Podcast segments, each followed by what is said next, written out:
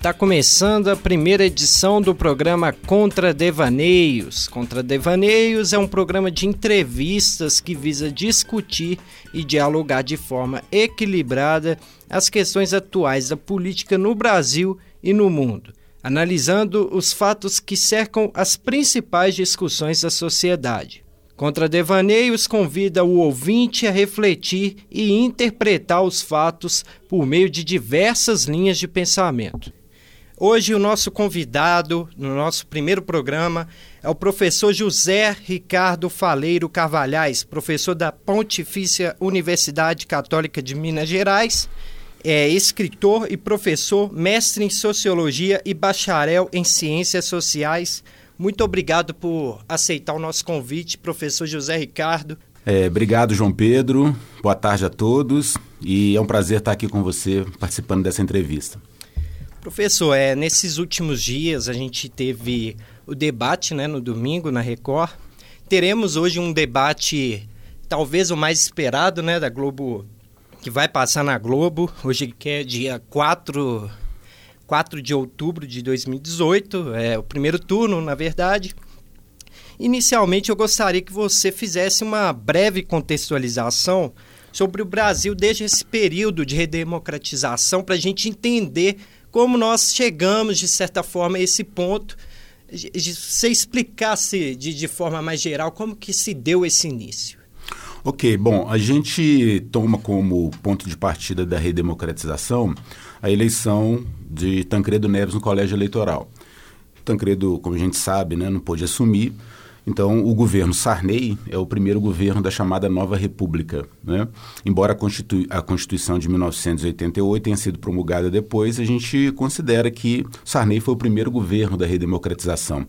E até 1994, quer dizer, é, pegando aí governo Sarney, Collor e Itamar, o grande desafio do país era o, o, combate à inflação. Nós tínhamos um problema de inflação crônico, gravíssimo, né? a gente vivia um período de hiperinflação e todas as energias desses governos se voltaram para tentar controlar é, essa inflação e colocar, recolocar a economia brasileira nos trilhos. Né? É, tanto Sarney quanto Collor fracassaram nessa, nessa tentativa, os planos econômicos que foram feitos naquela época não deram certo, e em 1994 nós tivemos então o Plano Real, ainda no governo Itamar Franco, que foi um plano que teve um sucesso estrondoso. A partir daí, é, nós tivemos uma polarização política no Brasil em termos nacionais entre PT e PSDB. Nós tivemos duas eleições em que o Fernando Henrique Cardoso venceu no primeiro turno, e isso se deve muito ao sucesso do Plano Real. E depois tivemos quatro eleições em que o PT venceu, duas com Lula e duas com Dilma. Sendo que nessas quatro eleições a gente teve um segundo turno. E, é, sempre foi polarizado entre PT e PSDB. Até 2014, né? Em que a diferença entre Dilma e Aécio foi muito pequena. Com a revelação dos escândalos de corrupção, essa polarização parece ter chegado ao fim. Né? Nós tivemos ao longo dos governos do PT alguns avanços importantes, né? Uma melhoria do quadro social, mas eh, a crise econômica gerada no último governo Dilma acabou anulando muito desses, dessas conquistas. E, eh, em função dessa crise econômica, que muitos consideram a maior da história, somada aos escândalos de corrupção na Petrobras, a gente vive desde 2013, 2014 uma crise política sem precedentes desde a época da redemocratização, muito mais importante do que aquela que levou o impeachment do presidente Collor, porque naquela, naquela crise praticamente toda a sociedade brasileira estava posicionada no mesmo campo contra o ex-presidente. E agora o que a gente percebe é uma polarização entre aqueles que é, foram contra o impeachment da presidente Dilma e aqueles que eram a favor, né? E, e essa crise se arrasta já há pelo menos cinco anos e, pelo visto, ela ainda deve continuar em função do que a gente espera agora para o segundo turno dessas eleições. Então, eu acho que o grande desafio que nós temos nesse momento é tentar superar essa crise política para que a gente possa, então, fazer o país voltar a crescer, o emprego ser retomado, porque essas são as duas questões fundamentais que a gente está enfrentando no momento, a crise política e a crise econômica. É, em relação a essa, essa crise que nós estamos vivendo, e você pontuou aí que é uma das graves crises que a gente tem na nossa história, qual que seria aí a diferença, é, os principais pontos em comparação com aquele período de inflação que o Brasil viveu? Quais que são as grandes diferenças e se naquele período é, a questão econômica estava pior ou melhor. Como você é, nota isso e pode passar para o ouvinte? É, a, a, crise econômica do final dos anos 80, é, ela tinha como ponto principal a inflação. A gente tinha uma inflação absolutamente descontrolada, né, o que os economistas chamam de hiperinflação, e o, o país se mobilizava muito intensamente para tentar resolver. O problema é que nós tivemos vários planos econômicos, a partir do plano cruzado, né, lançado no governo Sarney, que não funcionaram. Né? É, essa, essa hiperinflação ela continuou a existir até 1994, até o lançamento do Plano Real. Mas não havia, nesse momento, essa combinação que nós temos hoje de crise econômica, havia na época, mas a crise política que nós vivemos hoje ela é muito mais profunda, muito mais intensa do que os problemas que o, o Collor teve que enfrentar. Né? Porque, como eu falei, o Collor é, o impeachment do presidente Collor foi um impeachment que contou com o apoio geral do país. Né? É, então havia, havia uma crise política, mas estava o país inteiro de um lado só. Agora a gente tem uma crise em que há uma polarização muito forte. Você, você acredita que justamente por ter um único culpado aí, vamos dizer dessa forma, naquela época, era uma forma mais fácil de lidar para o brasileiro, a sociedade, é, percebendo que talvez tivesse apenas um inimigo e hoje não existe esse inimigo declarado e justamente por isso que agrava a crise política? Exatamente, porque naquela época não havia nenhum setor importante da sociedade brasileira que defendesse a posição do presidente Collor, né? O impeachment era apoiado por amplas parcelas da população. Hoje nós temos uma situação diferente. Né? Já no impeachment da presidente Dilma, a sociedade estava dividida. Existiam aqueles que queriam o impeachment, que exigiam o impeachment, e também aqueles que continuavam apoiando a presidente Dilma, que inclusive classificaram o impeachment como um golpe parlamentar. Né? E, e essa crise, na verdade, que levou ao impeachment da presidente Dilma, ela começa antes. A gente tem que lembrar daquelas manifestações de 2013, né? antes mesmo da eleição de 2014. Na eleição, a partir da eleição de 2014, essa crise ela, ela ganha contornos mais nítidos porque ela coloca de um lado aqueles que eram críticos do governo Dilma e dos governos do PT e essa parcela foi alimentada pelos escândalos de corrupção. É, nós começamos a enfrentar essa crise econômica de agora, que a gente está saindo, mas ainda com efeitos muito ruins, principalmente sobre a questão do emprego, e a sociedade se dividiu. A sociedade se dividiu entre aqueles que eram críticos, que são críticos né, aos governos do PT, e aqueles que são defensores dos governos do PT ou mesmo que tenham críticas a fazer ao PT, não concordam com a posição do outro lado, né, com relação ao impeachment e com relação à própria avaliação a respeito dos resultados desses quatro governos do PT, né, dos dois governos Lula e dos governos Dilma. Então hoje a crise é muito mais profunda, ela é muito mais séria, porque ela divide o país. E se a gente pensar que as pesquisas eleitorais, as últimas que foram divulgadas, estão corretas, a tendência que nós temos aí para o segundo turno é de continuar essa polarização, o que vai dificultar muito para aquele vencedor, seja né, um ou outro, é, que consiga estabilizar para fazer um governo que possa recuperar de fato a economia e o emprego, porque se é verdade que a economia interfere na política, também é verdade que a política interfere na economia. Né? Então, se você tem um clima de, de instabilidade, um clima de muito acirramento, né, de uma oposição muito forte, como a gente imagina que vai ter, em função do, do, do segundo turno que se desenha aí, é, a possibilidade da recuperação econômica ela diminui. Então, é uma crise política que alimenta uma crise econômica e numa situação que realmente a gente não vive desde a época da redemocratização. Por isso, eu acho muito, um momento muito grave.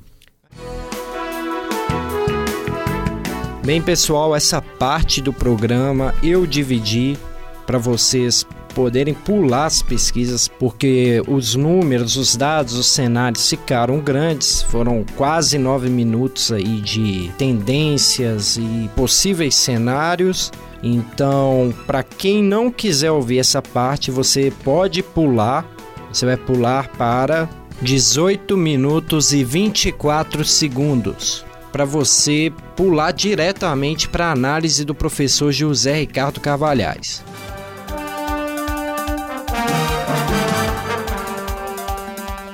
Antes da gente entrar em mais detalhes né, sobre essa situação, esse cenário que nós estamos vivendo, é, vou passar alguns dados aqui sobre as últimas pesquisas a, da Datafolha, do primeiro turno, pesquisa que foi feita no dia 2 de outubro, Jair Bolsonaro ele lidera com 32%, Fernando Haddad do PT com 21%, na sequência vem Ciro Gomes do PDT com 11%, Geraldo Alckmin do PSDB com 9% e Marina Silva da Rede com 4%.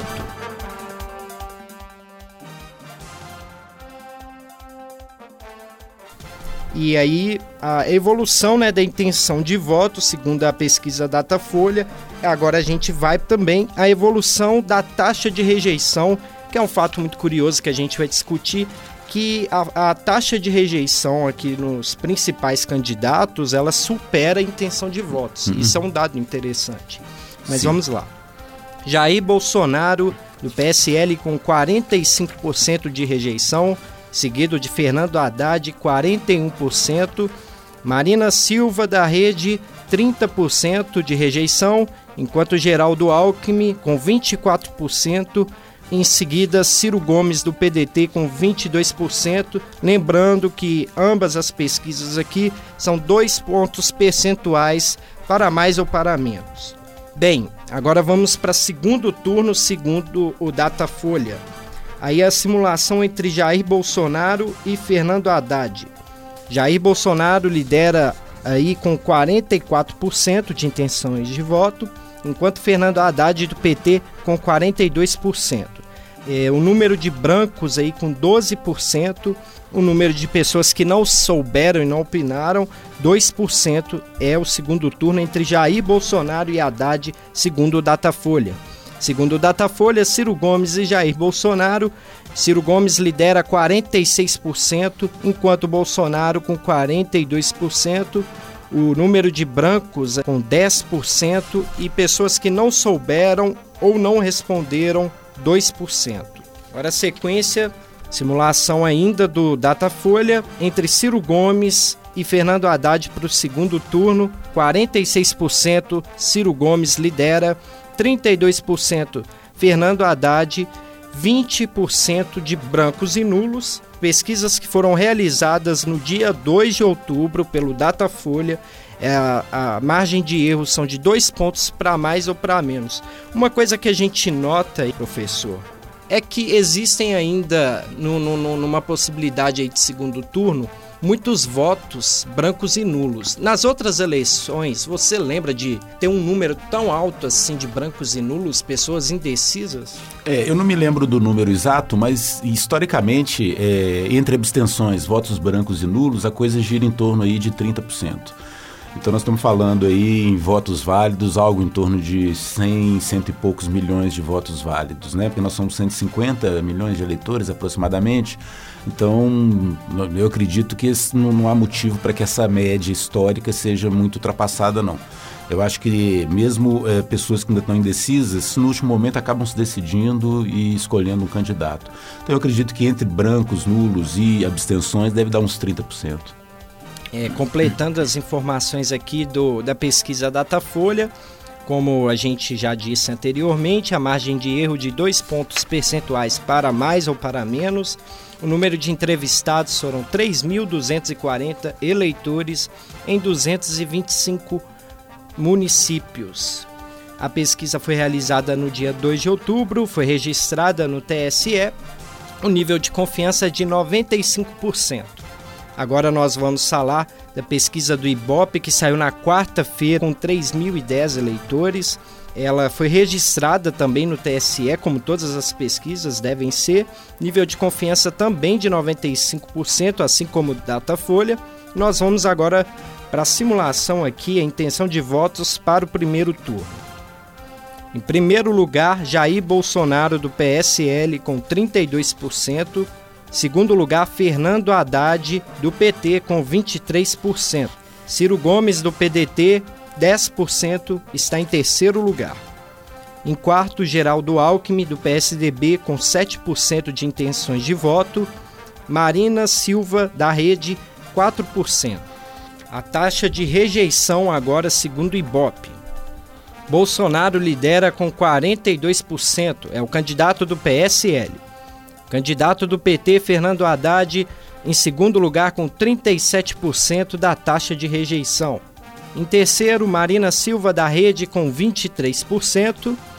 Em quarto, Alckmin do PSDB com 17%. Ciro Gomes do PDT em quinto lugar com 16%. Segundo turno, segundo Ibope, a disputa entre Fernando Haddad e Jair Bolsonaro. Fernando Haddad lidera com 43%, seguida de Jair Bolsonaro com 41%. Estão empatados tecnicamente, segundo a margem de erro do Ibope. Brancos e nulos, 12%. Não souberam ou não responderam, 3%. Simulação de segundo turno entre Ciro Gomes e Jair Bolsonaro. Ciro Gomes lidera com 46%, enquanto Jair Bolsonaro em segundo com 39% de intenções de voto. O número de, de brancos e nulos, 13%. Pessoas que não souberam ou não responderam, com 3%. Aí, professor, a gente tendo em vista esses dados aí, comparando também com os números de 2014, eu achei interessante a gente analisar. Eu peguei uma pesquisa aqui de intenção de voto no primeiro turno, no finalzinho, na reta final do primeiro turno de 2014 e também o resultado das eleições para poder a gente comparar aqui e ver como que essas pesquisas são realizadas. Você pode até explicar um pouco melhor para o ouvinte e a gente entender essa, esses números, porque às vezes eles chegam mais próximo do que foi o fato, do que é a realidade, como a gente vai ver em 2014, e como a gente também às vezes nota que há uma certa diferença entre os resultados. Pesquisa do Ibope, votos válidos em 2014, 46% a Dilma estava liderando. É uma pesquisa que foi realizada em outubro de 2014 e em seguida a gente vê o Aécio que foi ultrapassado ali na pesquisa, naquela reta final, pela Marina, ele que tinha 27% e a Marina com 24%. Foi bastante acirrado. Agora a gente analisando aí o resultado de fato de 2014, a Dilma estava com 41, um pouco mais de 41%, 41,59% no primeiro turno e o Aécio Neves com 33,55% de votos ali no primeiro turno. E se a gente pode comparar a, a, intenção de votos válidos, a Dilma liderava ali com 46% e o resultado demonstrou para a gente que foi pouco mais de 41%. O Aécio Neves com 27% na pesquisa do Ibope, a pesquisa da reta final do primeiro turno, enquanto o resultado nas urnas trouxe um número de 33,55%.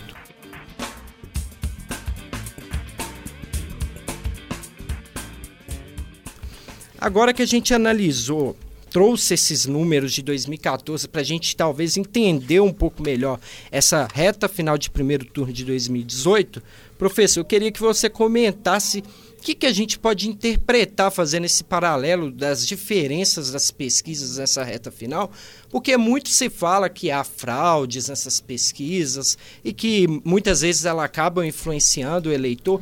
Como que a gente pode perceber isso? Será que de fato tem ou é uma fotografia ali do momento? Como você enxerga é, esse, todos esses números?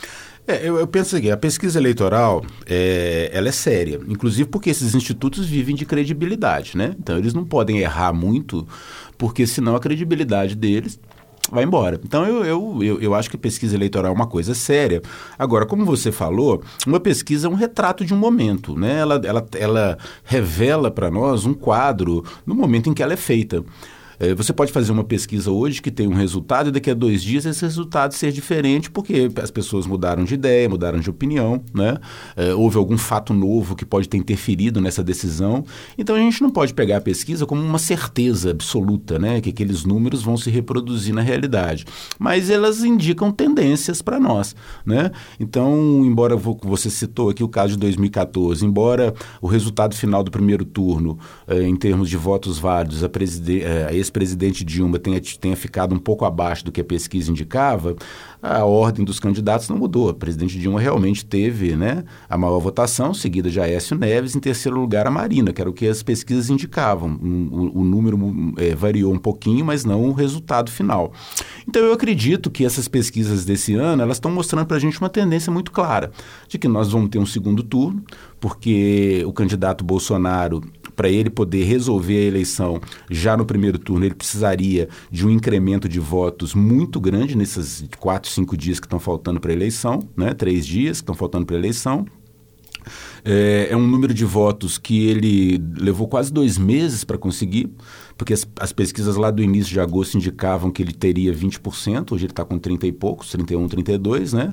E ele teria que ter exatamente esse incremento de 10, 11, 12% em 3, 4 dias, o que ele levou dois meses para conseguir. Não é impossível, porque ainda tem muita gente indecisa, mas eu acho muito difícil. Então, a, a possibilidade de segundo turno para mim é imensa, nós devemos ter um segundo turno, e esse segundo turno deve ser disputado entre Bolsonaro e Haddad, porque o que as pesquisas indicam também é isso. A diferença que tem do Haddad para o Ciro, que é o terceiro colocado, também é muito grande para ser revertida em tão poucos dias. Agora, tudo isso, é, a gente faz essas análises a partir de, dessas tendências que as pesquisas mostram, que a sucessão de pesquisas nos mostra, né? Mas é como eu falei para você, ainda tem muita gente indecisa e é possível que haja alguma alteração. Eu, particularmente, não acredito. Se eu tivesse que apostar hoje, eu diria que nós vamos ter um segundo turno entre Bolsonaro e Haddad.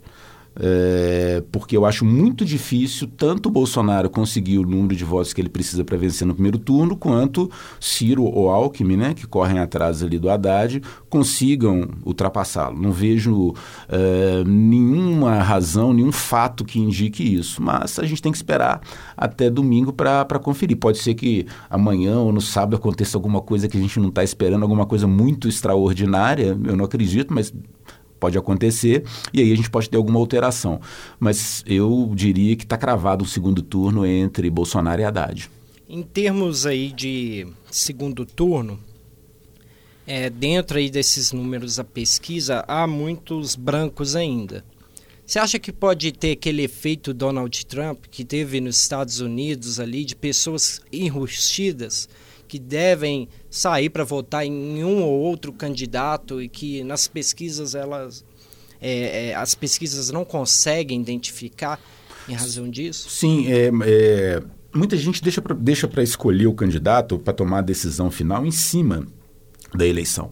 Né? Então, muitas vezes ocorre, acontece nas as vésperas da eleição. Então, a pesquisa de boca de urna, aquela que é feita né, na véspera, essa sim, é, essa pode é, é, revelar se bem que ela só vai poder ser divulgada depois da eleição, né? Mas ela seria uma pesquisa, então, que captaria esse eleitor de última hora, que essas pesquisas de agora ainda não estão conseguindo captar. E também a gente tem que pensar que, às vezes, o eleitor ele manifesta preferência por um candidato, mas ele não está ainda cristalizada essa preferência. Ele pode, na hora H, mudar. Ele pensa em votar um, na hora que ele está tá respondendo uma pesquisa, ele diz vou votar em A ou em B, mas na hora mesmo ele pode falar assim, não, vou, vou mudar meu voto, enfim. Então isso também pode acontecer. Né? Agora, isso é imprevisível, assim, do ponto de vista de você conseguir detectar em pesquisa. Então, a gente precisa sempre esperar o resultado final. Mas eu não acredito já houve casos né, em que as pesquisas mostraram um, um, determinado, um determinado número, que depois da eleição o número foi, ficou muito diferente daquilo que a pesquisa apontava. Mas, eh, de uma maneira geral, as pesquisas, embora elas não é, ofereçam números exatos, elas acertam com relação às tendências quem vai chegar na frente, quem vai ser o segundo colocado.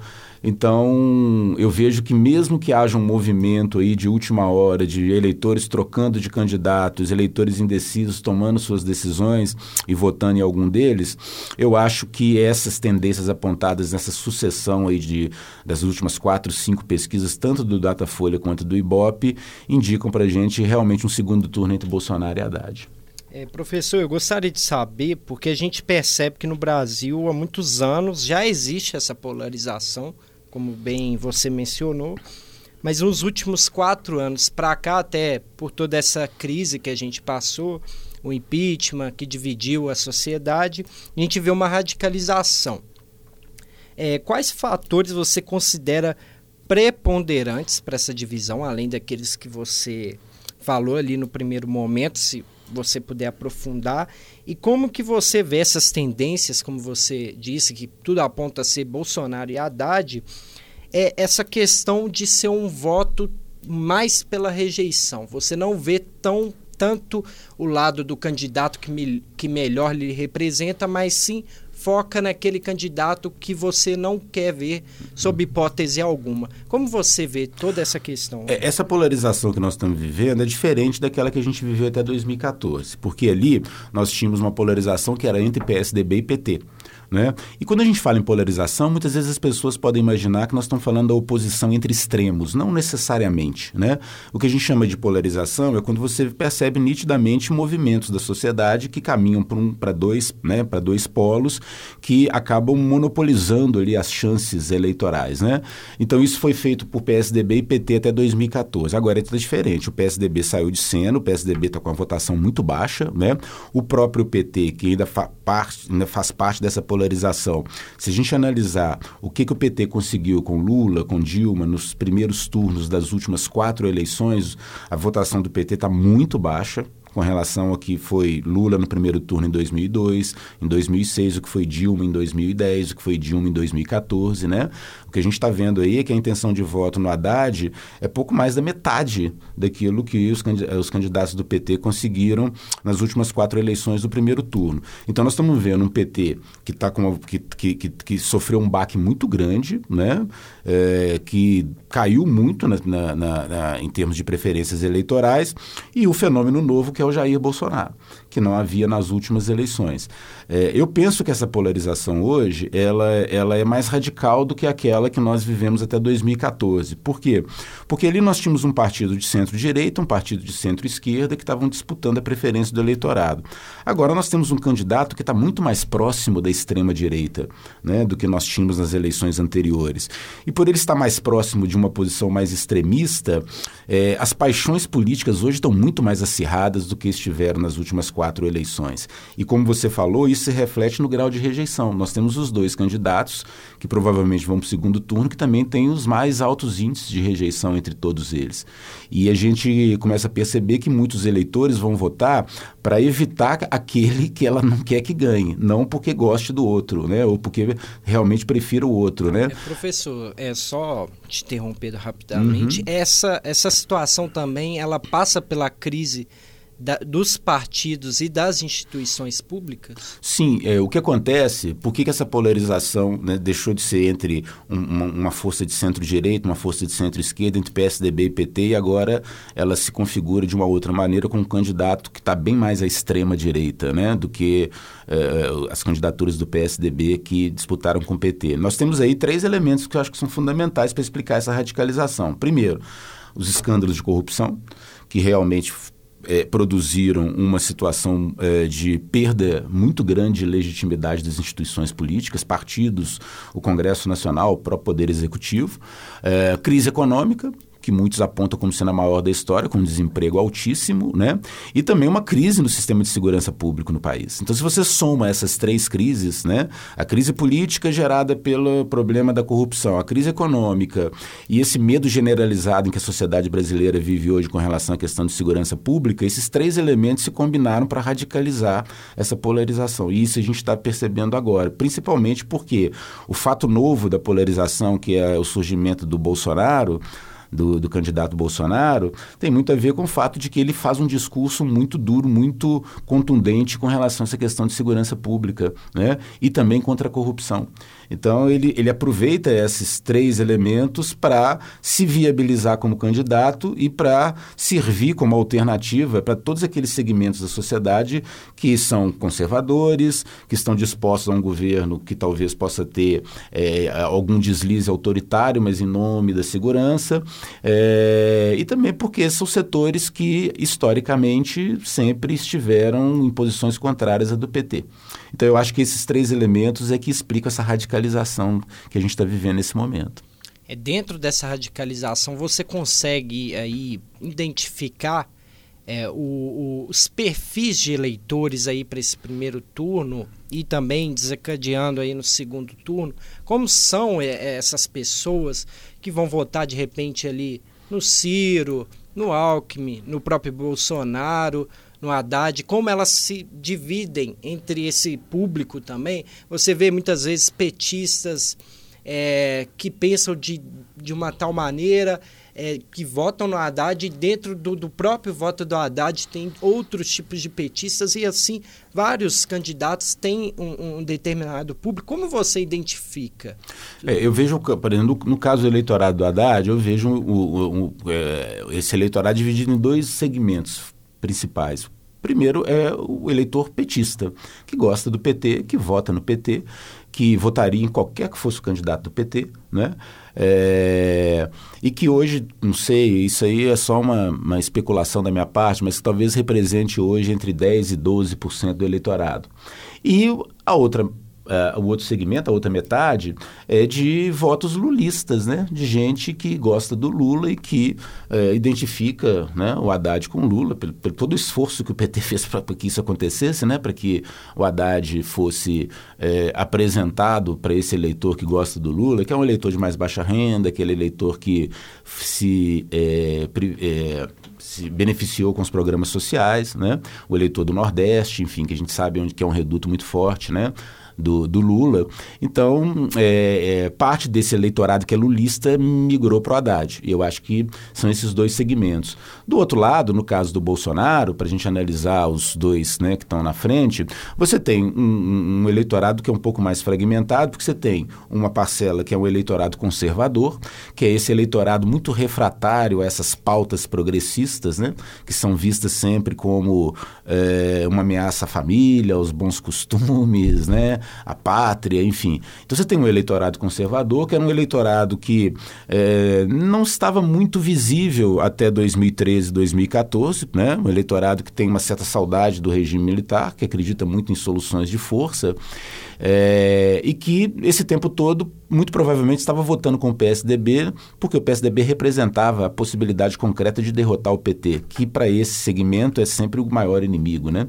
Então você tem esse segmento conservador que agora apareceu e o Bolsonaro ele é é, pertence para mim a esse segmento, mas você tem também outros dois segmentos de eleitores do Bolsonaro, que é, é, um segmento que a gente pode chamar de uma direita mais liberal, que votava com o PSDB, que tem uma proximidade ideológica com o PSDB, mas que radicalizou sua posição em função dos problemas de segurança, em função dos problemas de corrupção, da crise econômica, é, e que começaram a perceber que o Bolsonaro talvez fosse uma aposta mais interessante para derrotar o PT do que o próprio PSDB na medida em que o PSDB também acabou se envolvendo com problemas de corrupção, né, com as denúncias contra o Aécio Neves.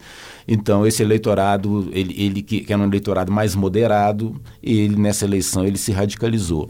E existe também aquele eleitorado que a gente chama na, na ciência política de Maria vai com as outras, né? Que é aquele eleitorado que vai na onda, que não pensa muito o que está fazendo, que não analisa muito as questões de que se a proposta desse ou daquele, o que, que é esse ou o que ele representa, mas que é um eleitorado que vai na onda, né? Se, opa, a onda agora é essa, então vamos, vamos todo mundo junto. Ele tal. segue o carisma. É, vai seguindo a, maré. A maré agora é, é muito pró-Bolsonaro, então esse eleitorado acaba entrando nesse barco, né?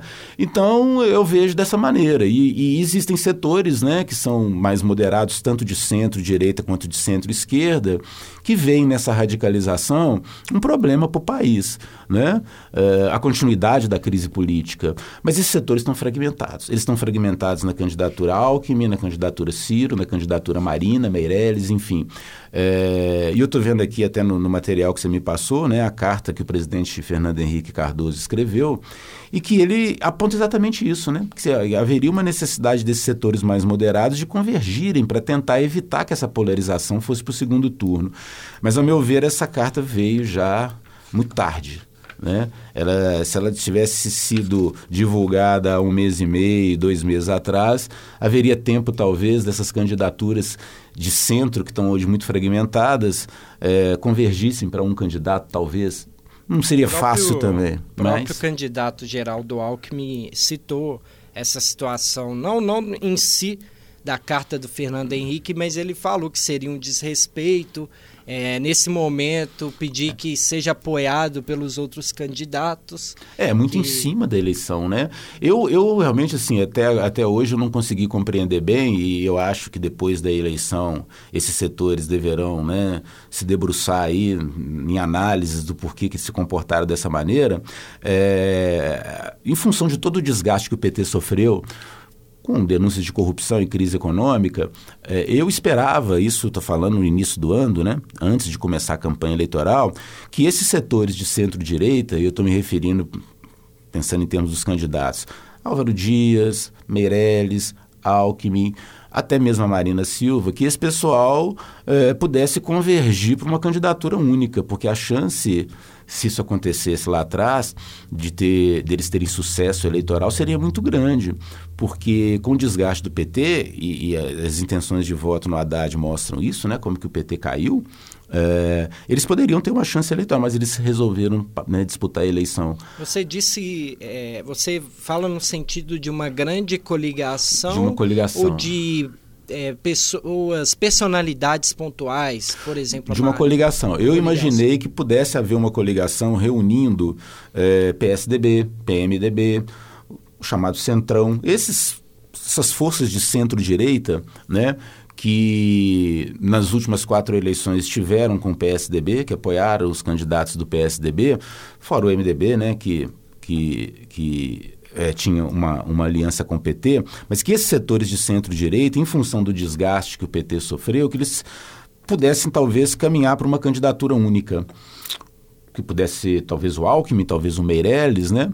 É, ou até mesmo a Marina Silva. O, o, o Fernando Henrique Cardoso chegou é, em março, abril, é, sugerir né, que Marina Silva fosse incluída aí nesse, nessa tentativa, mas a coisa não funcionou. Eles saíram fragmentados e hoje eles estão pagando um preço, porque a, a possibilidade que eles tinham de vitória se saíssem juntos era muito grande, na minha opinião. Mesmo acreditando, é, tendo esse anseio da população, da sociedade de uma mudança, você acha que essa união desses partidos do centro seria uma grande força, mesmo com essa, é, essa polarização, esse, esse anseio de mudança de, de todos os segmentos aí da sociedade? Ainda assim, o, o centrão aí, aliado a diversas forças, ele, ele estaria no, no ali Ele teria chance, porque eu, eu penso que muitos dos eleitores do Bolsonaro é, fizeram uma opção antipetista.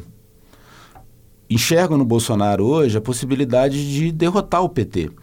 Se você tivesse uma candidatura um pouco mais moderada, que tivesse essa mesma possibilidade, eu acho que uma parte do eleitorado do Bolsonaro apostaria. Porque nem todo mundo que está votando no Bolsonaro está votando feliz no Bolsonaro.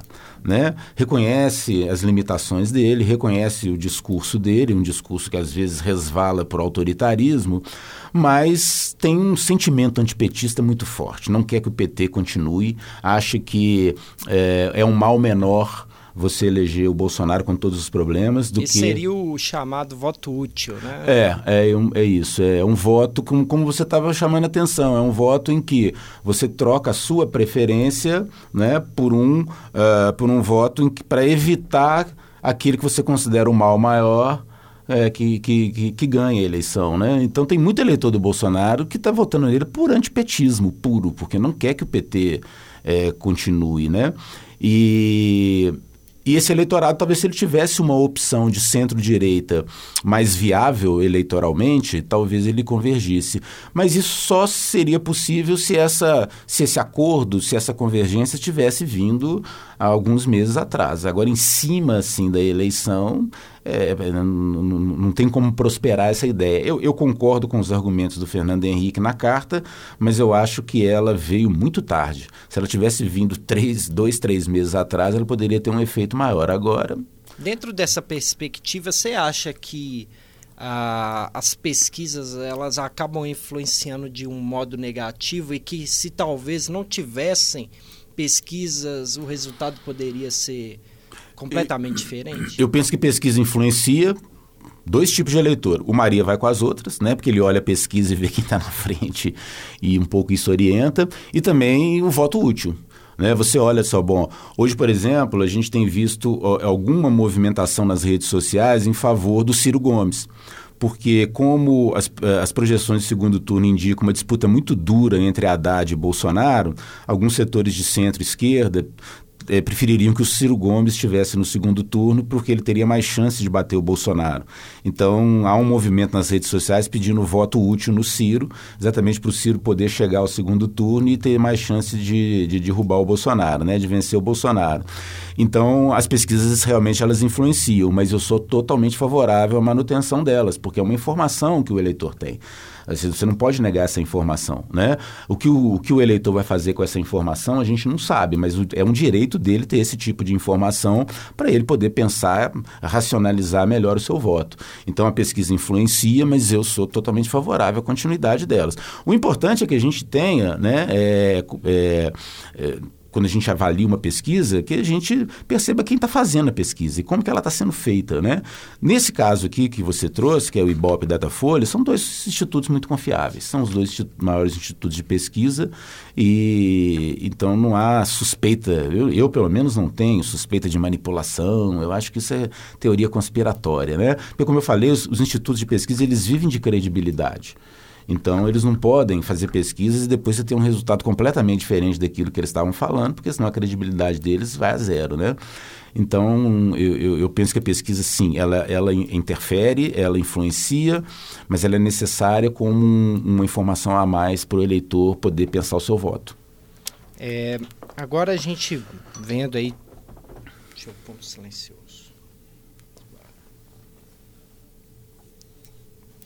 É, como, como você bem colocou, é, toda essa questão aí do, do, da, de uma possível união que, que seria mais útil se tivesse acontecido um tempo atrás, né? Entre o centro aí, tanto a centro, centro-direito, centro-direita, quanto a, a, o centro, o movimento ali de centro-esquerda, é, você, a, a gente vê que o Alckmin, ele fez uma grande coligação naquele pré-momento de campanha gratuita na televisão, se esperava muito que ele subisse nas pesquisas, o que de fato acabou não acontecendo. É, qual que seria o peso hoje da propaganda eleitoral gratuita para tanto no caso dos presidentes, será que tem menos peso hoje, mas para governadores ainda tem um certo peso, e como é que fica também as questões de senadores e deputados, para cada um para cada voto ali, para deputados, senadores, governadores e, e presidentes, qual é o peso da propaganda eleitoral gratuita? Olha, eu imagino, a gente ainda não tem pesquisas né, feitas para revelar é, esse dado para nós, mas eu imagino que o peso da propaganda política em rádio e em televisão diminuiu muito com, com o advento das redes sociais. Hoje eu acho que as redes sociais elas são um elemento muito mais importante, é uma mídia muito mais importante para definição de, de, de, de, de preferências eleitorais do que uh, a propaganda gratuita. Tanto que você vê que os candidatos que têm mais tempo de propaganda é, não, não, aconteceu nada, né? O Alckmin não aconteceu nada, o Meirelles também, que tem um, um, tempo de propaganda bastante grande, também não. Então eu acho que hoje as redes sociais é que são o veículo principal para a formação de preferências eleitorais. E, e até possível imaginar que aí no futuro aí é, essa propaganda gratuita até deixe de existir, porque ela aparentemente está fazendo muito pouco efeito, né? E, é, tendo em vista, agora que a gente entrou nessa questão de propaganda eleitoral, e você mesmo colocou que está perdendo é, o seu efeito, aquela não é como antes que tinha um peso totalmente ali, incidia nas pesquisas e também nos resultados. É, a gente tem um, um candidato que está chamando a atenção, não não está plenteando aí grandes uhum. colocações, que é o candidato João Moedo do Novo, que tem também uma, uma certa aderência ali nas redes sociais, muitos militantes, se é que eu posso chamar assim, é, falando bem das, das suas propostas e querendo ouvi-las em debates. Ele, uma das propostas dele é acabar com a propaganda eleitoral. Como que você vê aí essa, essa outra demanda também, dentro dessa sociedade que está bastante segmentada, de propostas mais liberais. Isso é uma tendência, tende a crescer no Brasil, é uma tendência mundial. Como que você avalia essa situação? É, eu, eu, eu acho que grande, é, o grande fator que explica assim, essa, digamos, esse sucesso relativo do Almoeda é exatamente o discurso radical que ele faz com relação ao liberalismo econômico, né? E existe em outros lugares do mundo também, outras eleições, em que essa direita liberal, ou neoliberal, né, como alguns gostam de chamar, é, que ela tem mostrado em alguns lugares um potencial de crescimento. Eu acho que no Brasil existe um espaço para isso, sim, por quê? Porque nós tivemos governos que, por, pela sua própria orientação ideológica, né, os governos do PT são governos um pouco mais estatizantes, né? E, e em função de toda a crise econômica, que, que, nós estamos passando, é, essa, essa visão mais liberal, de menos Estado, de mais iniciativa, de mais liberdade econômica, ela ganha corpo. Né? Então, eu penso que esse discurso também aparece no Bolsonaro, quando ele fala do, né, do, do ministro da, futuro ministro da Economia, caso ele vença a eleição, seu Paulo Guedes, que também é um economista que tem um perfil desse, um perfil mais liberal. É, ele próprio já disse que vai né, diminuir o Estado, enfim. Então, eu acho que nós estamos diante de, é, de uma crise econômica gerada por um governo que é identificado como um governo de esquerda, portanto, mais estatizante é natural que essas propostas, essas ideias mais liberais, elas surjam com uma força é, maior do que elas já tiveram no passado. E eu não sei se é, como é que vai como é que isso vai estar daqui a quatro anos. Se houver uma recuperação econômica, se houver uma recuperação do emprego, dependendo de quem vencer, de que governo que nós vamos ter, pode ser que essa onda aumente ou diminua, porque isso também é muito de momento, né? Eu não vejo aqui no Brasil um eleitorado que seja ideologicamente identificado com o neoliberalismo, que seja um, um, um, um eleitorado percentualmente muito significativo. Muita gente vai de acordo com as circunstâncias. Se está dando certo, vamos continuar. Se não está dando. E como a gente vive uma crise gerada por um governo que é por governos né, que, que é, é, são vistos como é, mais estatizantes, abriu-se né, essa possibilidade de um discurso mais liberal ganhar corpo. Você que é um profundo conhecedor da, do, da nossa história do Brasil, você acha que caberia, combina, vamos dizer assim, a grosso modo, com, com a nossa história, o nosso jeito de, de, de governar, caberia ali, seria uma, uma experiência válida, de repente, ou como que você vê assim uma mudança de repente drástica, não, não por agora, mas é, daqui a alguns anos, se existe uma possibilidade é, benéfica numa transição de um, um, um, estilo de governo historicamente do Brasil mais estatizante para algo mais liberal. É possível isso? Olha, possível é. Eu penso o seguinte: até, até 1930, nós tivemos no Brasil é, muito liberalismo econômico. A República Velha foi um momento de muito liberalismo econômico. Né? É, curiosamente, alguns até é, é, analistas dizem que foi o período de maior crescimento econômico da história do país, foi exatamente no momento em que a gente tinha é, é, uma economia menos estatizada. A partir de 30, com Getúlio Vargas, mas principalmente no regime militar, é que houve uma estatização muito forte, né? O Geisel, o presidente Geisel, né, do regime militar, ele criou mais de 400 empresas estatais. Então, o momento de maior estatização da história do Brasil foi o governo militar. E os governos que vieram depois herdaram isso, né? Foi privatizado muita coisa no governo Fernando Henrique, mas nós ainda temos aí por volta de 160 estatais, se eu não me engano, mais ou menos por aí. Então, isso é uma quantidade ainda bastante significativa. Né? É, eu penso que a, a, o, o, problema brasileiro é que nós temos ainda muita pobreza e muita desigualdade. Eu não vejo como enfrentar essa questão de uma maneira eficaz simplesmente por meio do mercado deixando o mercado agir, que o mercado vai acabar reduzindo a pobreza ou eliminando a pobreza. Eu acho que o Estado tem um papel importante nisso. Eu acho que a nossa discussão é saber o seguinte: é, o que, que o Estado precisa priorizar no Brasil? Né? Então, se você tem pobreza, se você tem muita desigualdade, o Estado, na minha opinião, deveria priorizar aquelas políticas públicas que são capazes de gerar bem-estar social. Então, saúde, educação, transporte, habitação, saneamento. Eu acho que o Estado deveria se concentrar nisso. E nas outras áreas, eu não vejo nenhum problema da iniciativa privada ter uma participação mais forte, de você ter um ambiente melhor de negócios, né?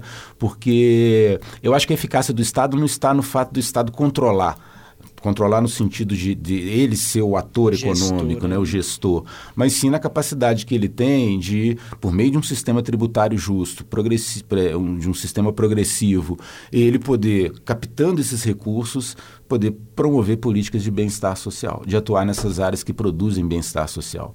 Então, eu vejo que é possível você combinar um pouco mais de liberalismo econômico, sim, no Brasil, com uma atuação mais eficiente do Estado nessa área de bens públicos que produzem bem-estar social.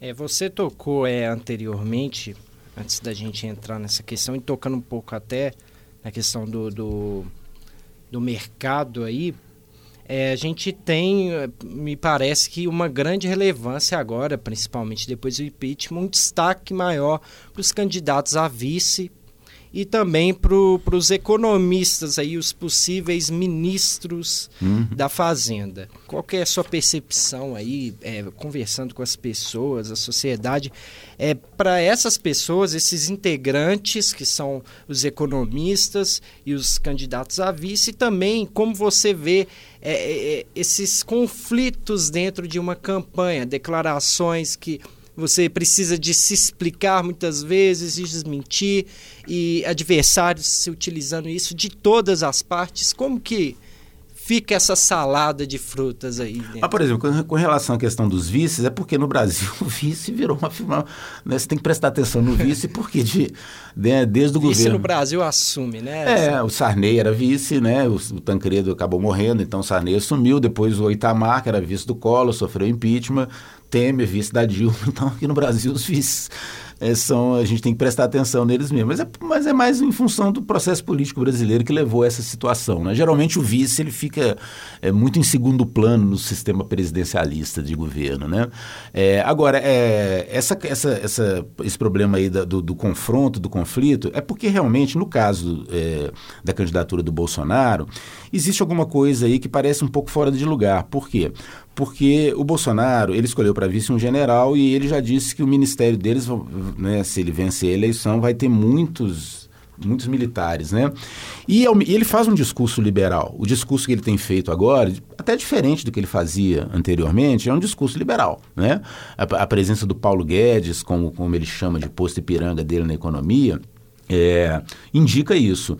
Mas é, a natureza do regime militar não foi liberal. Eu, eu não estou me referindo nem à política, falando à economia mesmo. Foi, foi um regime, um período extremamente estatizante. Então há alguns conflitos assim que me parecem não muito resolvidos, né, é, na candidatura dele. E porque como ele uh, admite conhecer pouco tecnicamente os problemas e que vai entregar as diferentes áreas do governo para pessoas que ele confia, é, é, o fato dele não dar uma orientação muito clara, dele não ter um, um, um, um, programa, um projeto muito bem definido, acaba fazendo com que haja esses pequenos conflitos, essas pequenas né, divergências. E ele tem que correr atrás para servir é, de bombeiro, né, porque algumas declarações são muito polêmicas, como a do a questão do 13 terceiro, né, que o general Mourão falou que acha que não deveria existir e tal.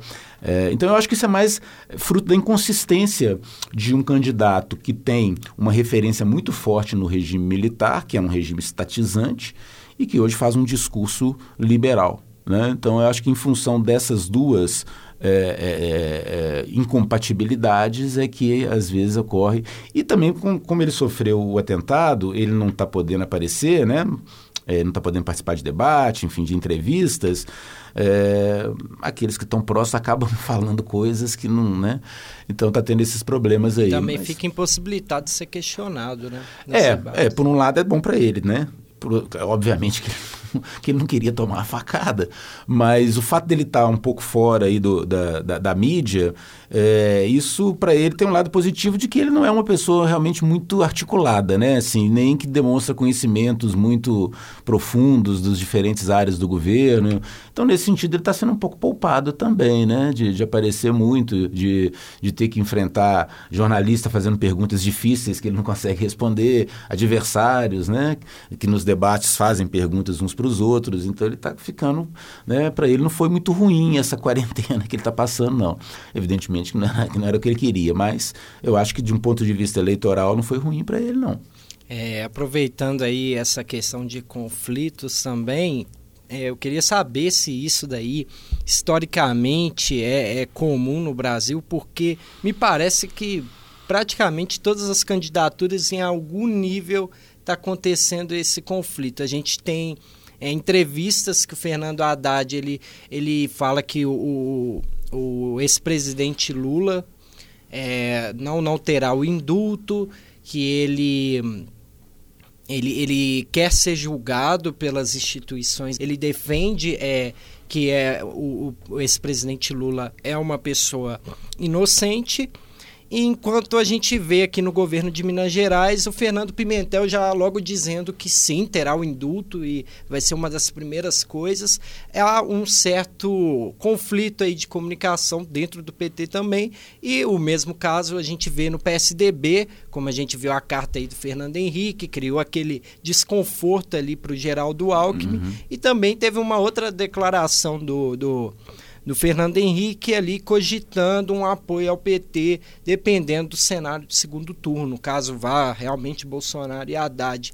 E o, o Alckmin também teve que se explicar que não, não estamos com o PT, e todo esse esses conflitos internos entre os partidos e cada um aproveitando de uma maneira. Historicamente, sempre foi assim, ou agora está tendo mais, até mesmo pelas redes sociais, a patrulha, as pessoas conferindo o que seus adversários estão falando? Como que. É, eu tenho a impressão que hoje isso é, isso é mais forte. É, o caso, por exemplo, que você cita do, do Haddad e do, e do, Pimentel com relação à questão do indulto, a posição do Haddad deve ser de evitar ao máximo, é, estimular o antipetismo. Né? É, ele, como se ele vencer a eleição como futuro presidente da República, ele tem essa prerrogativa de dar um indulto, não tem nada fora da lei aí. Mas, evidentemente, que se trata de um caso que tem uma repercussão popular muito grande. Né? Então, entre o, direi entre o direito que ele tem é, de dar o indulto e o bom senso, ele tem que pesar muito bem essas duas coisas, né? Porque você vai ter uma reação muito forte da sociedade se ele fizer isso, né? Então, isso é uma coisa para ele pensar, eu não sei, não sei para onde ele iria. Né? Ah, agora, o mesmo acontece com relação ao, ao, PSDB, no caso da carta do Fernando Henrique. É, o que a gente tem hoje é, um, é uma situação de uma radicalização, de uma polarização que pode comprometer os próximos quatro anos né, é, do país porque a gente assiste é, é, um segundo turno em que você, independente de quem vencer, você vai ter uma oposição muito forte do outro lado. Uma oposição feita de realmente de ódio, não é de questões programáticas, é muito ódio, muito ressentimento que existe de um lado e de outro. Então eu, eu penso que é, a gente precisaria de uma trégua nessa crise política. E eu acho que esses movimentos que estão sendo feitos aí é no sentido de Fernando Henrique ou do próprio Haddad também, que já falou que vai conversar com o PSDB, porque o PT sabe também que se ganhar a eleição não vai conseguir governar só com a esquerda, vai precisar de apoio de centro, de centro-direita.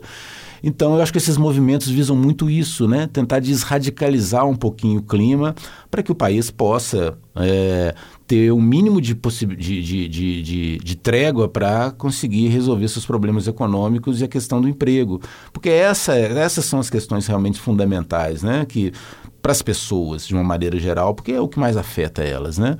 Então eu acredito que tanto esse movimento do Haddad de de, de, negar que tem que vai dar indulto, quanto esse do Fernando Henrique Cardoso de buscar uma tentativa de conciliação ali entre setores de centro-direita, é no sentido de tentar baixar um pouco a fervura para que o país possa ter um, uma, uma trégua quando terminar essa eleição, independente de quem vença, de quem seja o vencedor. E nessa tentativa de respiro, a gente também vê que a, a questão do Congresso aí, né? O legislador os, os, analistas indicam que não vai ter muitas renovações. Aquelas cadeiras que são que serão substituídas provavelmente são de pessoas indicadas pelos mesmos que estão lá, porque é diferente de essa discussão tão, tão falada aí na, na presidência, amplamente debatida, a gente vê uma, a, um anseio de mudança muitas vezes, a, a, tanto fervor né, uhum. nessa questão e por que no Congresso não há tantas mudanças? O que, que é, Esse ano, é, as mudanças realmente, o, o percentual de, de, de mudanças deve ser mais baixo. Porque historicamente há até mudança, mas mudança de nomes, né? Sai, enfim. É, alguns candidatos novos aparecem, alguns antigos que tinham mandato não conseguem se reeleger. Havia até um percentual significativo. Mas esse ano, nessa eleição, tem duas coisas diferentes. Primeiro, que o tempo da campanha eleitoral foi muito reduzido. É, em segundo lugar, também, com muito menos dinheiro, né, em função daquele, da proibição de empresas. Né? Então, eu acho que esse ano a tendência é de renovar menos de renovar menos. E também porque os partidos políticos, eles no Brasil, eles são muito engessados. É difícil para surgir candidaturas novas, porque eh, os grandes partidos, os que têm mais capilaridade, que estão presentes na maior parte do país, no maior número de estados e municípios, eles são dominados né, por oligarquias, por caciques, que dificultam muito a ascensão de lideranças novas. Né? Então, se você soma esses três fatores, uma campanha eleitoral curta, pouco tempo de campanha eleitoral, muito menos dinheiro, em função das, das empresas não poderem doar. E partidos políticos muito ossificados, aí você somando esses três fatores, você vai entender por que, que a renovação não deve ser muito significativa. Agora, também a gente tem que lembrar o seguinte, que é, mais importante do que você renovar nomes, você tem que renovar ideias. Às vezes você troca um deputado por outro e esse outro vai ter o mesmo comportamento daquele que estava saindo. Que eu chamei a atenção porque muitos é. são indicados ali, são até são. novos de fato, não, não foram ainda legisladores ou nunca trabalharam de forma é, eleita ali pelo povo de alguma forma para trabalhar no, no, no governo mas acaba sendo indicado ali pelos velhos é, caciques, e, como e, você. E é importante para o deputado, deputado, um deputado, um parlamentar, ele tem ganhos quando ele segue a orientação do partido. É, às vezes as pessoas acham que você pode eleger uma pessoa lá que tem boas ideias, que ela vai chegar lá e vai, e vai atuar de uma maneira absolutamente autônoma, independente. Não é bem assim que a coisa funciona, né? Você é eleito por um partido, o partido te cobra determinadas posições. E, e se você não, não, não, mantiver um mínimo de fidelidade com aquilo que é a orientação das lideranças partidárias, você fica isolado. Você vai ter muito mais dificuldade de aprovar emendas que você possa vir apresentar. Você vai ter perda de um ponto de vista de informação, porque dentro dos partidos políticos circulam informações que orientam né, é, o comportamento dos deputados, dos, dos, parlamentares. Então não é fácil, mesmo uma pessoa muito bem intencionada, é, quando chega no Congresso Nacional, quando chega numa casa parlamentar, de agir com total independência, com, com, com autonomia. É, seguir a orientação do partido representa ganhos para qualquer parlamentar. E é por isso que a renovação tem que ser muito mais uma renovação de partidos e de ideias do que de pessoas. O, o nosso sistema eleitoral de representatividade, no caso do legislador, no, nos outros países funciona da mesma forma ou você considera que aqui é um pouco falho, deveria ter pequenos ajustes de repente? É, o, grande, é, o grande fator né, do, do sistema representativo é, é, o sistema eleitoral. E cada país tem o seu sistema eleitoral, né? É, nenhum é idêntico ao outro. Mas você tem duas grandes é, é, vertentes né, de sistemas eleitorais, que é o chamado voto proporcional e o voto só, majoritário. Só te interrompendo um pouquinho, porque tem muito essa coisa de deputados é, com um número alto ali de votos, eles acabam arrastando outros também Isso, é. da mesma legenda. É. No o nosso caso, a gente tem uma combinação aqui de três elementos do nosso sistema eleitoral que, aliás, já a próxima eleição não vai valer, né? Porque na parte da reforma política que já foi feita, isso foi eliminado. A gente combina aqui lista aberta, voto proporcional e coligação. Lista aberta é você poder votar em nomes de candidatos, né? Individualmente, né? Ao contrário da lista fechada, onde você votaria só no partido, né? Então aqui nós temos lista aberta, você pode votar em José, João, Maria, em candidatos isolados. É, você tem um sistema proporcional que distribui as vagas em disputa de acordo com os percentuais obtidos pelos partidos. E você tem a coligação. Vários partidos podem se juntar e disputar a eleição como se fosse um partido só. É essa combinação que produz isso que você está falando. Um, um, determinado candidato tem uma votação muito expressiva, digamos, uh, um milhão e meio de votos, como parece que o Tiririca, para a gente citar aqui um exemplo, lá em São Paulo teve. E se você tem um coeficiente eleitoral, quer dizer, um mínimo para eleger um deputado de 300 mil, um milhão e meio você elegeu cinco. Então o Tiririca elegeu ele mais quatro. E muitas vezes ele trouxe junto com ele candidatos que tiveram um, um número de Como votos são muito pequeno. escolhidos esses quatro candidatos? Ou tem alguma São- ordem ali de números? São os mais votados, né? Então, se você, se, se um partido ou coligação teve direito a eleger 10, somando todos os votos nos candidatos e, na- e nas legendas que fazem parte da coligação, os 10 mais votados da coligação são os que são eleitos. Então, você pega a votação de dentro da coligação, dos candidatos daquela coligação, dizer, os 10 mais votados. São, então, às vezes, você pode ter o primeiro mais votado com um milhão de votos, como o caso do Tiririca, e o décimo com 10 mil votos. Né? E isso já era suficiente para ele ser eleito, porque ele está sendo eleito com os votos né, da coligação. Agora, isso acabou. Isso é a última eleição que vai É, ter você isso. mencionou. É, Como que fica Porque né, é, a, partir de, a partir de 20, né, 2020, as eleições municipais, estão proibidas as coligações. Então os partidos vão ter que sair por conta própria, cada um isoladamente. Né? Então não vai poder mais juntar partidos para poder Isso deve reduzir também o número de partidos? drasticamente. E porque isso vai estar combinado também com cláusula de barreira. Né? Então nós vamos ter cláusula de barreira que vai aumentando ao longo dos anos. E a combinação dessas duas medidas, cláusula de barreira e fim de coligações, deve reduzir drasticamente o número de partidos com representação nas casas legislativas. O que, é, po- Poderia, o que é é, bom para o Brasil, na minha opinião. É, explicar como é que funciona essa cláusula de barreira? A cláusula de barreira é se o partido não tiver um, um- um determinado percentual de votos mínimo, ele não, ele não pode eleger ninguém.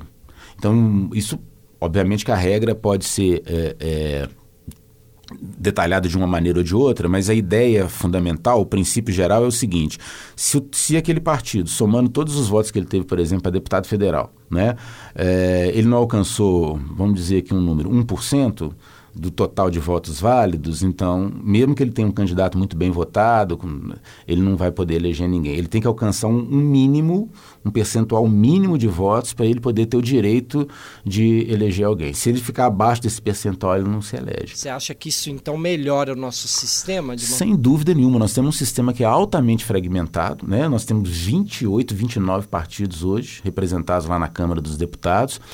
É, isso dificulta muito a governabilidade. É por isso que a gente, né, na ciência política, chama isso de presidencialismo de coalizão. Né? Qualquer um presidente, isso também serve para o governador do estado, para o prefeito, que quer governar, você precisa juntar uma quantidade enorme de partidos para conseguir o número necessário de votos para você poder aprovar leis, enfim. É, olha, vou dar um exemplo aqui mais perto de nós. Né? Nós temos uma Câmara Municipal aqui em Belo Horizonte que tem 22 partidos e com 41 vereadores. São 41 vereadores e 22 Ah, partidos. quase dois candidatos por... É, é quase partido. como cada partido com dois. O, Com o- dois o partido, eu não sei se houve alguma mudança nisso agora, mas o partido que é, saiu da eleição de 2016 com, mai, com o maior número de vereadores é o partido do Calil, quatro vereadores em 41. Então, 10%, 4%. Então, realmente, assim, é muito difícil você conseguir eh, manter condições boas de governabilidade com essa quantidade imensa de partidos. Isso acaba facilitando os acordos Esses pragmáticos. acordos, isso, né? acordos né, do famoso tomar lá da cá, né, porque eh, a gente chama de fisiologismo, né? Eh, e também essa combinação de voto proporcional e coligação, ela distorce a vontade do eleitor. Por quê? Porque você vota no José que você quer votar, o cara, é um candidato num partido tal, mas se esse partido está coligado com outros partidos, o seu voto está ajudando a eleger qualquer um desses outros candidatos. E às vezes o José não conseguiu ser eleito, mas o seu voto ajudou a eleger o João, do outro partido que você nem sabe quem é. Então, realmente é um sistema que viola a vontade do eleitor. E, e, e além de trazer todos esses problemas de governabilidade. Né? Então, eu acho que realmente essa, essas reformas, essas medidas que foram feitas, elas são absolutamente necessárias para a gente dar mais racionalidade para o sistema partidário, para a gente poder, inclusive, cobrar do eleitor né, do cidadão que ele tenha preferência, porque com esse quadro que nós temos, não dá nem para o eleitor saber o que está que, que que tá em jogo. Qual é a diferença entre um partido e outro? Será que existem 28 ideologias, 35 Como diz ideologias Geraldo diferentes? Alckmin nos debates. É, pois é, não tem. 35 Não tem, ideologias. claro, sem dúvida nenhuma. Então você tem partidos ali que são redundantes. Né? E a tendência com essas medidas é fazer com que os, os, os iguais se fundam para que tenha uma, uma, visão mais clara, que, que, isso dê uma visão mais clara para o eleitor do que está em jogo, do que, que, são as diferenças de fato ideológicas, programáticas entre os partidos. Então acho que isso vai ser positivo para nós. Mas agora trabalhando com as cartas e com as regras do jogo que são atuais, ainda válidas. É, quais são, independente qual candidato vença a presidência, quais são as reais dificuldades que ele vai enfrentar, essas tendências de, de dificuldades, e se há uma chance da gente aprofundar ainda mais significativamente falando a crise econômica barra política que a gente está vivendo. Eu penso que a certeza que eu tenho dessa eleição é que, independente de quem vencer, o Centrão vai ser governo. Isso eu não tenho dúvida. Por quê? Porque vença o Haddad, o Haddad não vai conseguir governar só com a esquerda. Se você somar PDT, PSB, PT, PSOL, enfim, toda a esquerda, não vai ter número suficiente de deputados para que ele possa. Aquela questão de seis meses imperiais, como o próprio Ciro Gomes uhum. fala, ela, ela será que vai funcionar? Eu acho que vez? os seis primeiros meses de governo, ela tem, o presidente tem muita força, mas desde que ele consiga montar uma aliança sólida. Então, o Haddad vencendo, ele não vai poder governar só com a esquerda. Não tem voto suficiente na esquerda para isso. Então, ele vai ter que chamar o Centrão. Ele vai ter que conversar com o Centrão, vai ter que conversar com o MDB. Inclusive, tem uma parcela do MDB que apoia ele, né? É, então, ele vai ter que conversar. Então, o Centrão certamente vai estar no governo. E o, o, Bolsonaro é a mesma coisa. O Bolsonaro não consegue governar só com uh, os setores mais é, é, conservadores. Ele recebeu ontem, por exemplo, o apoio da bancada ruralista, da bancada evangélica, mas isso não é bem assim. Né? Não, é, assim, não é exatamente assim que funciona, porque existem uma série de interesses que no momento das votações dos projetos eles acabam é, se sobrepondo. Então ele vai ter que conversar com o Centrão também. Ele vai ter que conversar com aqueles que ele caracterizou, classificou como nata da escória da política brasileira quando esse pessoal fez aliança com Alckmin, né? Então, tanto Haddad quanto o Bolsonaro vão precisar do Centrão para governar. Portanto, toda aquela questão que eles colocam muito em jogo ali na, na hora de fazer a propaganda e ir aos debates, que vai falar com a sociedade e, e, e demonstrar ali, como a própria Marina fala, que, que é, fazendo uma certa pressão até no Congresso, demonstrando com propagandas de repente, é, nós precisamos de fazer isso, precisamos da pressão. Para que o Congresso aprove isso ou aquilo. Então, é, é, pura demagogia. Não é, na prática, não seria possível governar com uma certa independência, não vamos dizer totalmente assim, mas seria pura demagogia, então, por parte é, dos candidatos? Eu não, eu, não, eu não, diria que é demagogia, eu diria que há um desejo é, de alguns candidatos realmente de que a sociedade pudesse se mobilizar e pudesse participar mais ativamente das grandes discussões. Mas, no fundo, no final, quem aprova ou não aprova é o Congresso Nacional. E você não pode imaginar numa democracia em que cada votação o Congresso Nacional vai ter uma faca no pescoço com milho, opa, milhões de pessoas lá fora pressionando os deputados a fazer isso. Né? Então não é assim que funciona a democracia. A democracia não existe o parlamento e o parlamento é o lugar de aprovação das leis. Né? Então, no caso de uma tentativa de aprovar uma reforma da Previdência, uma reforma trabalhista, ela se esse candidato tiver uma rejeição ali significativa dentro do Congresso e tentar fazer uma pressão por meio de propagandas ali, não, não seria. Pode ter algum efeito, porque o deputado pode se sentir assim, né, é, é, pressionado pela opinião pública a tomar essa ou aquela decisão. Mas é ele que vai tomar a decisão. Você não pode substituir a votação do Congresso com referendo, plebiscito o tempo inteiro. Né? Então, assim, é, quem ganhar vai precisar do Congresso. Não vai poder prescindir do Congresso. Ninguém vai governar só com pressão das ruas, até porque democracia não é isso. Não é você ficar toda hora chamando as massas para ir para as ruas e, e fazer plebiscito e referendo. Né? Não é assim que funciona a democracia representativa. Então, a pressão da rua ela pode ajudar a convencer um deputado, convencer né, um grupo de deputados a votar assim ou assado. Mas você não pode fazer isso o tempo todo, permanentemente. Então, quem ganhar a eleição vai precisar de ter um, uma boa aliança, uma boa base de sustentação parlamentar. O que eu concordo com você é que é o seguinte: é, não é possível governar só com pressão das ruas. Isso é realmente. Se alguém acredita nisso, é demagogia, porque não é assim que funciona. Né? Mas o que eu vejo em alguns candidatos é a ideia de que você, nos grandes temas nacionais, reforma da Previdência, né? reforma trabalhista, é você chamar a sociedade para se manifestar de uma maneira mais clara, que pode ser por meio de manifestações. Né? Mas, independente disso, é preciso ter o Congresso Nacional, é preciso ter uma boa base de apoio parlamentar. E sem o Centrão, ninguém consegue isso. Então, em relação a é, uma possível crise econômica, abrimos duas prerrogativas, então, se é que eu te entendi bem aqui. É, o, o, candidato que vencer ele vai ter que realmente negociar, ou então, literalmente, ele não vai conseguir governar. Não vai conseguir governar. Se ele não negociar, ele não consegue governar. É, no, pensando nos dois candidatos, né, que a gente está imaginando que, que, que vão para o segundo turno, o Haddad ele já deu claros sinais disso, ele já fez acenos até para o PSDB. Né? Inclusive porque foi encorajado pelo Fernando Henrique e disse que no segundo turno apoia Haddad contra Bolsonaro. Né? Então o Fernando Haddad, e até a experiência do governo Lula, o governo Lula construiu grandes alianças, né, que a Dilma não conseguiu administrar, mas o governo Lula conseguiu grandes alianças e teve os dois é, períodos do governo dele foram muito tranquilos do ponto de vista político, né? Nós não tivemos nenhuma radicalização durante os governos dele e acho que o PT vai seguir essa mesma linha. Se ganhar a eleição, vai chamar o Centrão, vai chamar uma parte do PMDB e vai tentar reconstruir aquela aliança é, que, que existia é, durante o governo Lula, principalmente.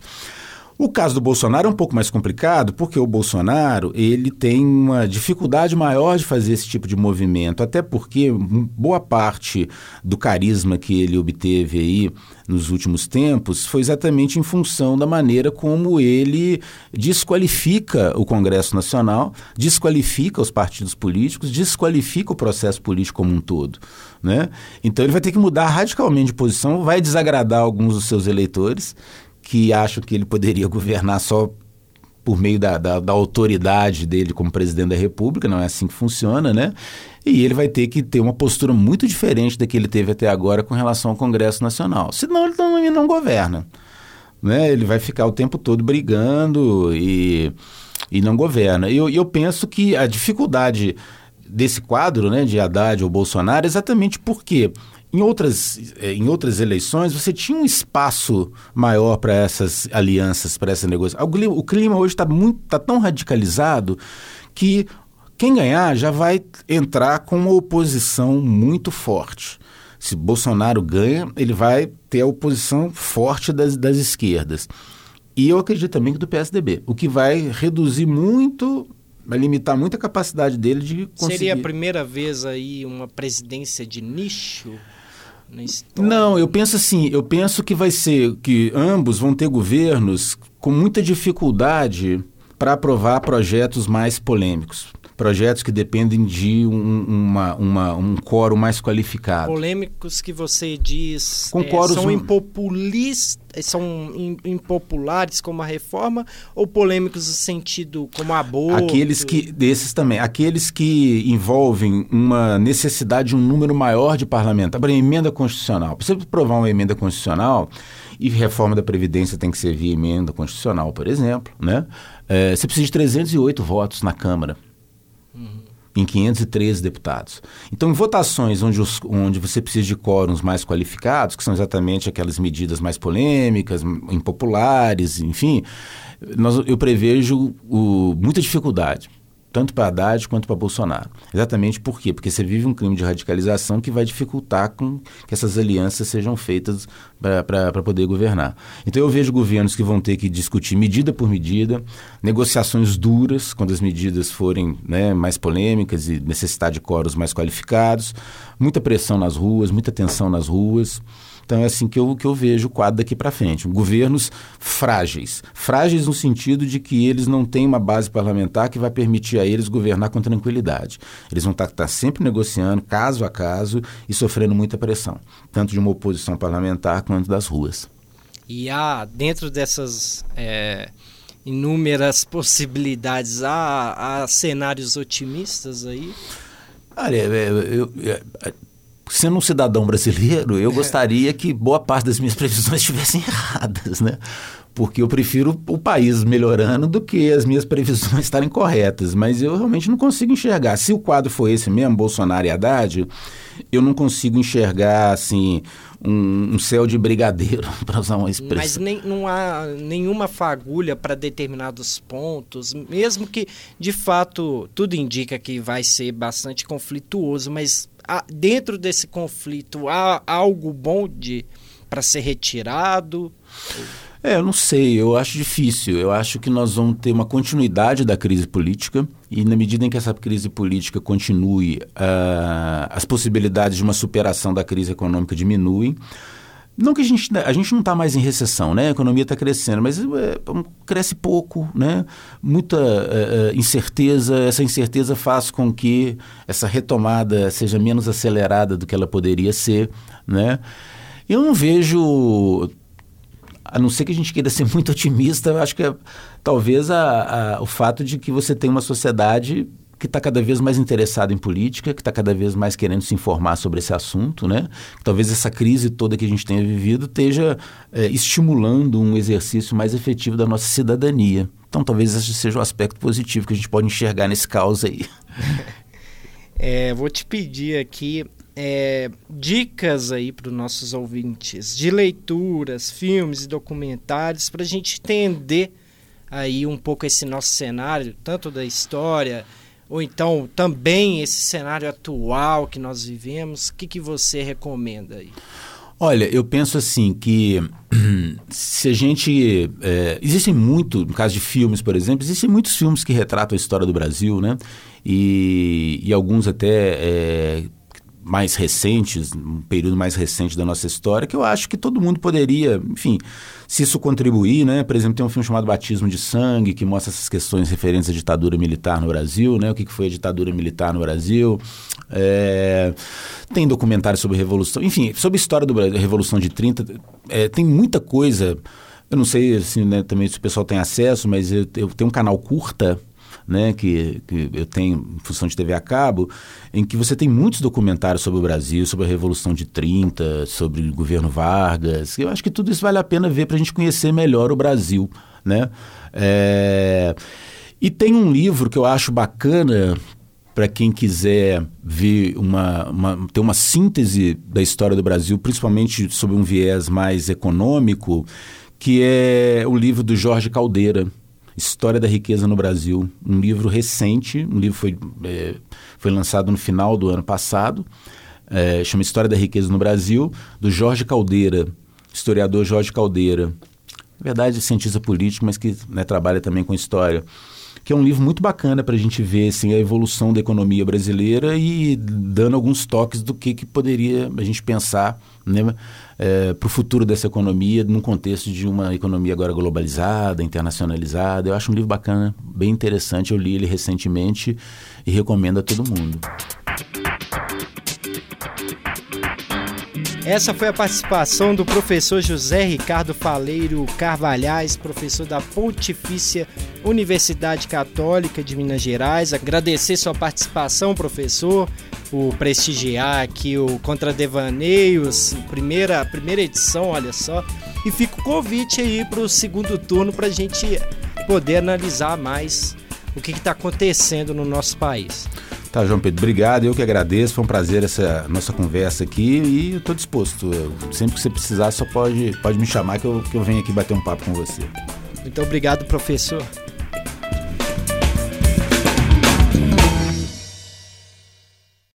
Essa produção é do Lab SG, onde você vem aprender.